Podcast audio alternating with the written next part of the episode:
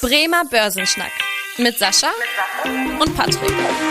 Moin und herzlich willkommen zu einer neuen Podcast-Folge. Mein Name ist Patrick Pech, mit dabei ist wie immer der Sascha Otto und wir beide schnacken jede Woche in diesem Podcast über ein spannendes Börsenthema.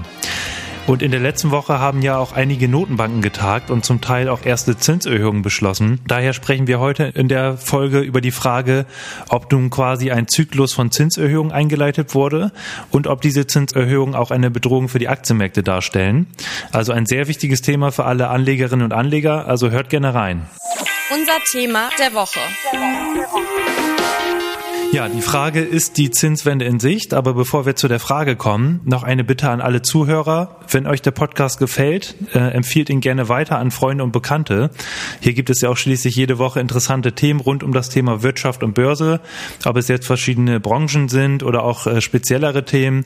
Mit dem Podcast könnt ihr euer Finanzwissen ganz einfach erweitern, indem ihr einfach nur 15 Minuten Zeit die Woche investiert, was natürlich zum Beispiel auch ganz entspannt auf dem Weg zur Arbeit möglich ist. Und äh, für die Weiterempfehlung könnt ihr zum Beispiel einfach den Teilen-Button bei Spotify nutzen und den so den Link an Freunde und Bekannte über WhatsApp verschicken. Über jede Weiterempfehlung freuen wir uns natürlich sehr. An dieser Stelle vielen Dank und viel Spaß beim Zuhören. Ja, zurück zum Thema. Ähm, kommt die Zinswende? Fragezeichen. Erstmal die Frage, Sascha, warum wird denn überhaupt, überhaupt aktuell darüber diskutiert? Ja, wir haben jetzt die ersten Notenbanken, die angefangen haben, die Zinsen zu erhöhen. Das sind natürlich nicht so prominente Notenbanken wie die Fed oder die EZB, aber ähm, wenn man sich zum Beispiel mal auch Europa anguckt, haben wir da dort zwei osteuropäische Länder, die die Zinsen erhöht haben, zum Beispiel Tschechien. Hm. Die haben den Leitzins von anderthalb Prozent auf 2,75 erhöht. Okay. Hm. Und dann haben wir noch die polnische polnische Notenbank, die haben den Zinssatz von halben Prozent auf 1,25 erhöht. Das waren also relativ heftige Zinsschritte, die auch in, der, ähm, in den Kapitalmärkten diskutiert wurden. Sicherlich sind es nicht die wichtigsten Volkswirtschaften, aber es sind natürlich auch europäische Volkswirtschaften, sodass man natürlich auch die Frage stellt, was macht die EZB jetzt dabei? Fairerweise muss man natürlich auch sagen, das sind Länder, die recht hohe Inflationsraten hatten. Also zum Beispiel hatte Tschechien eine Inflationsrate von 4,9 Prozent gehabt im, im Oktober und die Polen hatten eine Inflationsrate von 6,8 Prozent, mhm. deutlich über der Ziel der Notenbanken. Da war der Handlungsdruck vielleicht ein bisschen größer, aber jetzt kommt natürlich die große Frage, wie geht's weiter bei den großen mhm. Notenbanken? Ja, wobei, genau, also da hast du ja schon gesagt, 4,9 Prozent in, in Tschechien. Also ist ja natürlich ein bisschen höher als äh, beispielsweise in Deutschland, aber ist ja gar nicht so weit entfernt und finde ich dann schon ganz schön heftigen Schritt, was man ja auch sagen muss, von, wie du gesagt hast, von 1,5 auf 2,75 Prozent, also deutlich auch äh, von dem Niveau entfernt von der EZB. Bei der EZB hört man ja irgendwie derzeit nur, ja, da erwarten die Notenbanker, dass die Energiepreise sich wieder stabilisieren und auch, dass die Lieferkettenprobleme sich auflösen und damit auch die Materialknappheit quasi irgendwann nicht mehr da ist und dadurch auch die Inflationsrate ein bisschen zurückgeht. Ja, so richtig in der Wirtschaft glauben die Leute das aber gefühlt noch nicht, wenn man sich jetzt zum Beispiel auch mal die Inflationserwartung anschaut anschaut. Und das ist auch der Grund, warum ja auch zum Beispiel die US-Notenbank ist ja jetzt auch tätig geworden, hat das erste Mal jetzt auch wieder die, das Anleihekaufprogramm gedrosselt von 120 Milliarden US-Dollar pro Monat auf 105 Milliarden US-Dollar.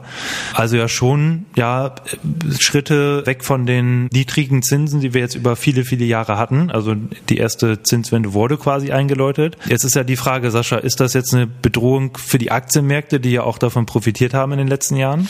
Naja, es gibt so ein bisschen den ganz großen Spruch an den Kapitalmärkten, eine Rallye wird in der Regel von den Notenbanken beendet. Hm. Und ähm, natürlich ist es eine Bedrohung für die Aktienmärkte, weil ganz viel von der Entwicklung, die wir so die letzten Jahre gehabt haben, ist natürlich durch das billige Geld getrieben worden. Also sollten die Notenbanken jetzt ähnlich heftig, die großen Notenbanken ähnlich heftige Schritte äh, machen, wie sie jetzt in Polen oder in Tschechien aufgekommen sind, dann würde das mit Sicherheit die Märkte sehr stark verunsichern und würde auch zu größeren Kursverwerfungen führen. Jetzt muss man mal fairerweise sagen, dass die großen Notenbanken sich sehr stark an den Kapitalmärkten orientieren. In Amerika eben aus dem Grund, dass man sagt, sehr viele Menschen sind am Aktienmarkt engagiert, private Altersvorsorge ist sehr stark äh, über die Aktienmärkte gestaffelt, Unternehmen investieren auch viel mehr am Aktienmarkt, als es in Europa der Fall ist, so dass man natürlich äh, die Märkte beruhigen möchte und tatsächlich auch jegliche Maßnahme äh, gut kommuniziert haben, kommuniziert, um keinen negativen Überraschungseffekt zu generieren. In Europa will man die Märkte nicht verunsichern, nicht wegen der Aktienmärkte unbedingt, sondern hauptsächlich wegen der Anleihenmärkte, weil nach wie vor ist es ja so, dass man immer noch so ein bisschen diesen diesen Schock mit der Schuldenkrise in Europa ähm, im Hinterkopf hat und dass man sagt, wir wollen auf jeden Fall verhindern, dass gegebenenfalls Diskussionen über Zinserhöhungen dazu führen, dass die italienischen oder spanischen Staatsanleihen wieder bei 8, 9, 10 Prozent stehen und das natürlich auch den Euro und die Eurozone gefährden würde. Also so, dass beide Notenbanken natürlich sehr, sehr vorsichtig sein werden mit ihren Schritten, aber auch mit der Kommunikationsmaßnahme dabei und auch solche, solche Zinserhöhungen sehr gut äh, in der Form kommunizieren würden. Und da führt es auch ein Stück weit dazu, also ich habe immer so ein ganz bisschen das Gefühl, zumindest bei der EZB, hm. ähm, dass man sich die Welt so ein bisschen wünscht und ähm, nicht unbedingt an, so analysiert. Also wenn ich mir angucke, dass die Einschätzung der EZB sehr stark in die Richtung geht, dass das nur eine, dass es nur eine kurzfristige Inflationsausweitung ist, dass jetzt dieser Engpassfaktor schnell wieder behoben wird, dass es überhaupt kein Problem ist, dann klingt das für mich fast so ein bisschen so, ja, wir müssen eigentlich unsere Politik rechtfertigen und wir müssen das eigentlich auch aufrechterhalten, aber so richtig daran glauben tun wir auch nicht. Aber wenn wir was anderes behaupten, müssten wir die Zinsen erhöhen. Das wollen wir auf keinen Fall. Ja, ja irgendwie gegen gefühlt da die Argumente dann aus, ne? So, äh, deswegen einfach nur die Erwartung, das wird sich schon wieder alles lockern.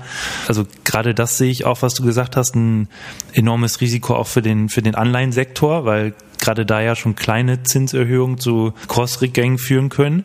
Und vielleicht auch nochmal für unsere Zuhörer so ein bisschen die Erklärung, warum eigentlich auch die niedrigen Zinsen ja positiv für die Aktienmärkte sind, was einfach daran liegt, dass ja die bei den Aktien quasi die zukünftigen Gewinne äh, angeschaut werden oder analysiert werden und äh, die zukünftigen Gewinne sind ja quasi mehr wert, wenn das Zinsniveau aktuell sehr niedrig ist, weil die, weil dann so eine Diskontierung stattfindet.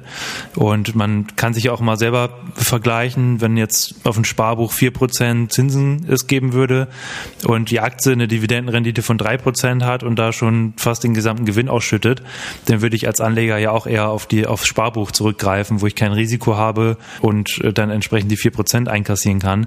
Und entsprechend würde auch ein höheres Zinsniveau ja auch dazu führen, dass jetzt ja diese hohen Kurs-Gewinn-Verhältnisse an den Aktienmärkten ja nicht mehr so tragbar sind oder ja, die so ein bisschen die Begründung dafür wegfällt. Siehst du da zum Beispiel auch ein Risiko, das würde mich jetzt nochmal sehr interessieren für gerade die Aktien, die in den letzten Jahren gut gelaufen sind, die jetzt heute immer noch hoch bewertet sind, zum Beispiel auch der Tech-Sektor in den USA, ähm, wenn die Zinsen steigen? Ja, ich glaube, das ist tatsächlich ein ganz großes Risiko für den Sektor und zwar aus zwei verschiedenen Betrachtungen. Zum einen ist es ein Sektor, der sehr hoch verschuldet ist. Das heißt, wenn die Zinsen steigen, dann müssen diese Unternehmen deutlich mehr für ihre Kredite bezahlen. Wenn man sich jetzt einfach mal schaut, es gibt schon eine ganze Menge Geschäftsmodelle, die nur funktionieren, wenn man äh, sehr wenig Zinsen bezahlt. Also ich kann mir vorstellen, dass das eine oder andere Unternehmen hm Mhm. auch ähm, dann in Probleme kommen sollte, wenn die Zinsen ähm, nach oben gehen könnten. Und der zweite Faktor ist auch natürlich, Menschen verkaufen natürlich immer gerne die Aktien, wenn sie aus dem Aktienmarkt rausgehen wollen, bei welchen sie tatsächlich gute Gewinne auf der Uhr haben. Hm. Ich kann mir ganz gut vorstellen, dass die sehr gut gelaufenen Tech-Aktien dann natürlich auch eher als erstes verkauft werden würden, weil natürlich so ein bisschen so die Angst aufkommt, ob die jetzt die Verschuldung stemmen können und dann natürlich auch zu sagen, okay, die sind gut gelaufen, ich nehme mal da mal Gewinne mit. Also sollten die Zinsen stark steigen, glaube ich, dass der Tech-Sektor deutlich da, stärker darunter leiden wird, als jetzt zum Beispiel konservative Dividendentitel, die eigentlich eher solidere Geschäftsmodelle haben. Hm. Auf jeden Fall ist da ja wieder, wird wahrscheinlich auch mehr in den Fokus rücken, dass man sich mal wieder die Bilanzen mehr anschaut der Unternehmen, gerade was du gesagt hattest, wenn Unternehmen stark verschuldet sind und mit hohen Kreditbeständen rumlaufen, die ja eventuell auch zum Teil kurzfristig finanziert sind, das ist natürlich dann auch ein Risiko. Was mir da zum Beispiel spontan einfällt, ist natürlich auch der Immobiliensektor, wobei man da natürlich oft recht langfristige Finanzierung hat, aber auch wenn die denn auslaufen, ist das natürlich auch ein Risiko. Siehst du denn andererseits auch irgendwelche Branchen, die von steigenden Zinsen profitieren? Also wo man jetzt als Investor sich bewusst da so aufstellen könnte, dass man sagt, okay, ich kaufe mir jetzt äh, die und die Branchen, weil die von Zinssteigerungen ja entweder profitieren oder zumindest nicht ähm, so stark äh, belastet werden. Ja, ganz klar der Banksektor. Also wenn am Ende die Zinsen jetzt wieder nach oben gehen würden, würden natürlich die Banken es wieder leichter haben, so diese Differenz zwischen Geld am Kapitalmarkt und Kreditzinsen, die sie bekommen, würde sich dann natürlich auch wieder ein bisschen ausbreiten und es würde natürlich die Geschäftsmodelle Geschäftsmodelle von den Banken wieder erleichtern. Die würden ganz, ganz massiv davon profitieren. Und der zweite Sektor sicherlich die Versicherer, die ja in den letzten Jahren sehr massiv damit zu kämpfen hatten, überhaupt ihre Garantiezinssätze zu verdienen und damit sehr kreativ sein mussten. Die würden sich sicherlich auch ähm, sehr über steigende Zinsen freuen und dadurch natürlich dann auch die Aktien von diesen Unternehmen dann wahrscheinlich deutlich besser laufen würden. Also das sind so diese beiden Klassiker, die von steigenden Zinsen hm. profitieren sollen. Ja, das stimmt. Das sind, sind auf jeden Fall zwei, zwei interessante Branchen in, in so einem Umfeld. Was was mir dann noch einfällt, sind so dann ja auf jeden Fall die defensiven Branchen mit Zinserhöhung gehen ja auch oft dann wieder konjunkturell schwierigere Phasen einher. Also hat man ja auch in den letzten Jahren immer mal wieder gesehen, dass wenn es Zinserhöhungen gab, dann dass dann in den Jahren darauf die Konjunktur jetzt nicht ganz so äh, gut lief und da defensive Branchen natürlich auch ein bisschen besser, oder was heißt besser performten, aber stabiler performten. Das heißt jetzt Versorger, Nahrungsmittel, ähm, Gesundheit, solche Branchen zum Beispiel, die mir dann noch einfallen. Ja, also wird auf jeden Fall spannend zu sehen sein. Gerade jetzt die US-Notenbank hat ja auch gesagt, die macht das so ein bisschen abhängig davon, wie der äh, Arbeitsmarkt sich entwickelt. Also normalerweise würde man ja sagen, eine Notenbank soll eigentlich nur auf die Inflationsrate gucken, aber die US-Notenbank hat ja gesagt, nee, wir gucken auch auf den Arbeitsmarkt. Wie sieht's denn da aktuell aus, Sascha, beim Arbeitsmarkt? Hat er sich wieder gut erholt nach der Corona-Zeit oder ja, definitiv. Ähm, haben wir da ja, okay. Mhm. Also wir haben tatsächlich insgesamt ähm, schon eine gute Entwicklung dabei. Wir hatten bis vor kurzem noch den Effekt gehabt, ganz interessant in Amerika, dass dort unglaublich viele unbesetzte Stellen gewesen sind, also die Leute nicht so gerne an ihre alten Jobs zurückgekehrt sind. Jetzt kann man böse formulieren, es gab ja noch eine gewisse Zeit auch dieses Arbeitslosengeld, das war für Amerika doch sehr revolutionär. Also normalerweise ist es da ja tatsächlich so, wenn man arbeitslos ist, dann bekommt man sehr kurz nur Geld und dann ist man auf die Wohlfahrt angewiesen. In der Corona-Krise Krise hatte man ja tatsächlich ein System aufgebaut, in welchen auch die Leute längerfristig Arbeitslosengeld bekommen haben. Und äh, deswegen nach der Corona-Krise haben sich tatsächlich viele Unternehmen schwer damit getan, Arbeitskräfte zu motivieren, zurückzukehren. Das hat den Arbeitsmarkt in Amerika, glaube ich, auch ganz gut getan, weil natürlich auch so ein gewisses Selbstbewusstsein entstanden ist, gerade im Niedriglohnsektor, ähm, sodass da auch die Löhne so ein bisschen nach oben gegangen sind. Ich will nicht sagen, dass das total, ich sag mal jetzt, äh, toll dort ist im Vergleich zu den europäischen Standards, aber es ist ein bisschen besser als vor der Krise. Hm. Und der Arbeits Arbeitsmarkt nimmt momentan an Fahrt auf und ich glaube tatsächlich auch, dass die Notenbank da sich beruhigt zurücklehnen kann. Ähm, sie werden das nicht abwürgen, weil der Arbeitsmarkt ist Amerika sehr, sehr wichtig, gerade eben weil es nicht so viele Hilfen gibt und sollte in Amerika dann nochmal eine Wirtschaftskrise kommen, dann werden die Leute da natürlich ganz massiv Probleme bekommen, auch ihren Lebensunterhalt zu bestreiten und deswegen gucken sie natürlich darauf, die Notenbanken, dass alle Lohn, in Lohn und Brot sind und äh, ihr Lebensunterhalt bestreiten können, aber momentan sieht es da sehr solide aus, ganz klar. Mhm, okay. Ja, auf jeden Fall ähm, wird man das natürlich weiter beobachten. Ähm, was auch, glaube haben wir bisher noch gar nicht angesprochen, die ähm, in England, die britische Notenbank, Bank of England. Da gab es ja zuletzt äh, eine ähm, Sitzung, wo man eigentlich damit gerechnet hat, dass die Leitzinsen schon angehoben werden. Das haben sie jetzt erstmal noch nicht gemacht. Aber was man da auch schon sehen konnte, dass einige Sitzungsteilnehmer da auch für Leitzinsanhebung votierten und auch für eine Beendigung der Anleihenkäufe. Ja, hier äh, rechnet man und äh, ich äh, gehe da auch so ein bisschen von aus, äh, am 16. Dezember findet da jetzt die nächste Sitzung statt, dass dann da die Leitzinsen auch da das erste Mal erhöht werden. Ja, also bleibt spannend, wie, wie die Notenbanken reagieren, weil man denkt immer so ein, so ein langweiliges Thema, aber im Endeffekt sehr entscheidend ja für die Aktienmärkte. Ja, wir bleiben für euch dabei und beobachten das Ganze natürlich. Sascha, hast du noch irgendwelche Anmerkungen oder interessanten Infos zu dem Thema? Naja, wo du gerade sagst, langweiliges Thema. Also, wenn man mal richtig ein bisschen Action an den Kapitalmärkten sehen wollte, sollte man tatsächlich sich mal eine Notenbank-Rede äh, in der Form ansehen, ob jetzt in Amerika oder in der EZB und sich dann den DAX oder irgendeinen anderen Index angucken und schauen, wie stark dann äh, das Ganze springt bei jedem einzelnen Wort. Hm. Also das äh, machen wir ja im Portfolio-Management jedes Mal, wenn die Notenbanken äh, reden, also die, die Vorsitzenden dort.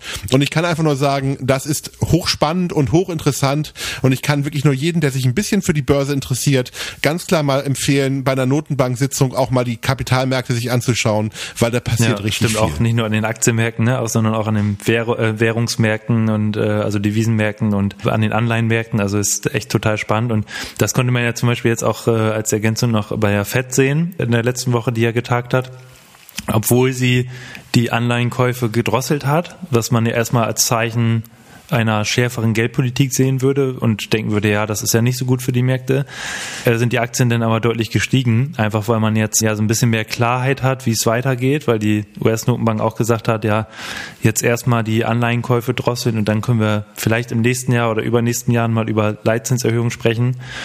Also manchmal auch so, ein, so eine Überraschung, denn wie die Märkte reagieren im Hinblick darauf, was entschieden wird. Also das ist echt immer sehr spannend. Ja, Sascha, dann würde ich sagen, kommen wir auch zum Ende der heutigen Podcast-Folge. Und wie immer, wenn euch die Folge gefallen hat, gerne ein äh, Abo dalassen, hier bei Spotify oder Apple Podcast, je nachdem, wo ihr unterwegs seid.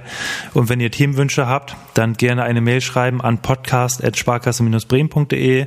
Da könnt ihr auch gerne euer Feedback dalassen. Ansonsten bedanke ich mich für die Aufmerksamkeit und freue mich, wenn ihr auch in der nächsten Woche wieder einschaltet. Bis dahin, tschüss. Tschüss. Vielen Dank fürs Interesse. Das war der Bremer Börsenschnack, ein Podcast mit Sascha und Patrick. Noch ein kurzer Hinweis und an dieser Stelle liebe Grüße aus der Rechtsabteilung. Die gesprochenen Inhalte bilden die persönliche Meinung der handelnden Person, also in den meisten Fällen von Sascha und mir wieder. Sie stellen also keine Handlungsempfehlung zum Erwerb oder zur Veräußerung der genannten Wertpapiere oder anderer Finanzinstrumente der genannten Emittenten dar. Bei Fragen wende dich gerne an deinen Berater.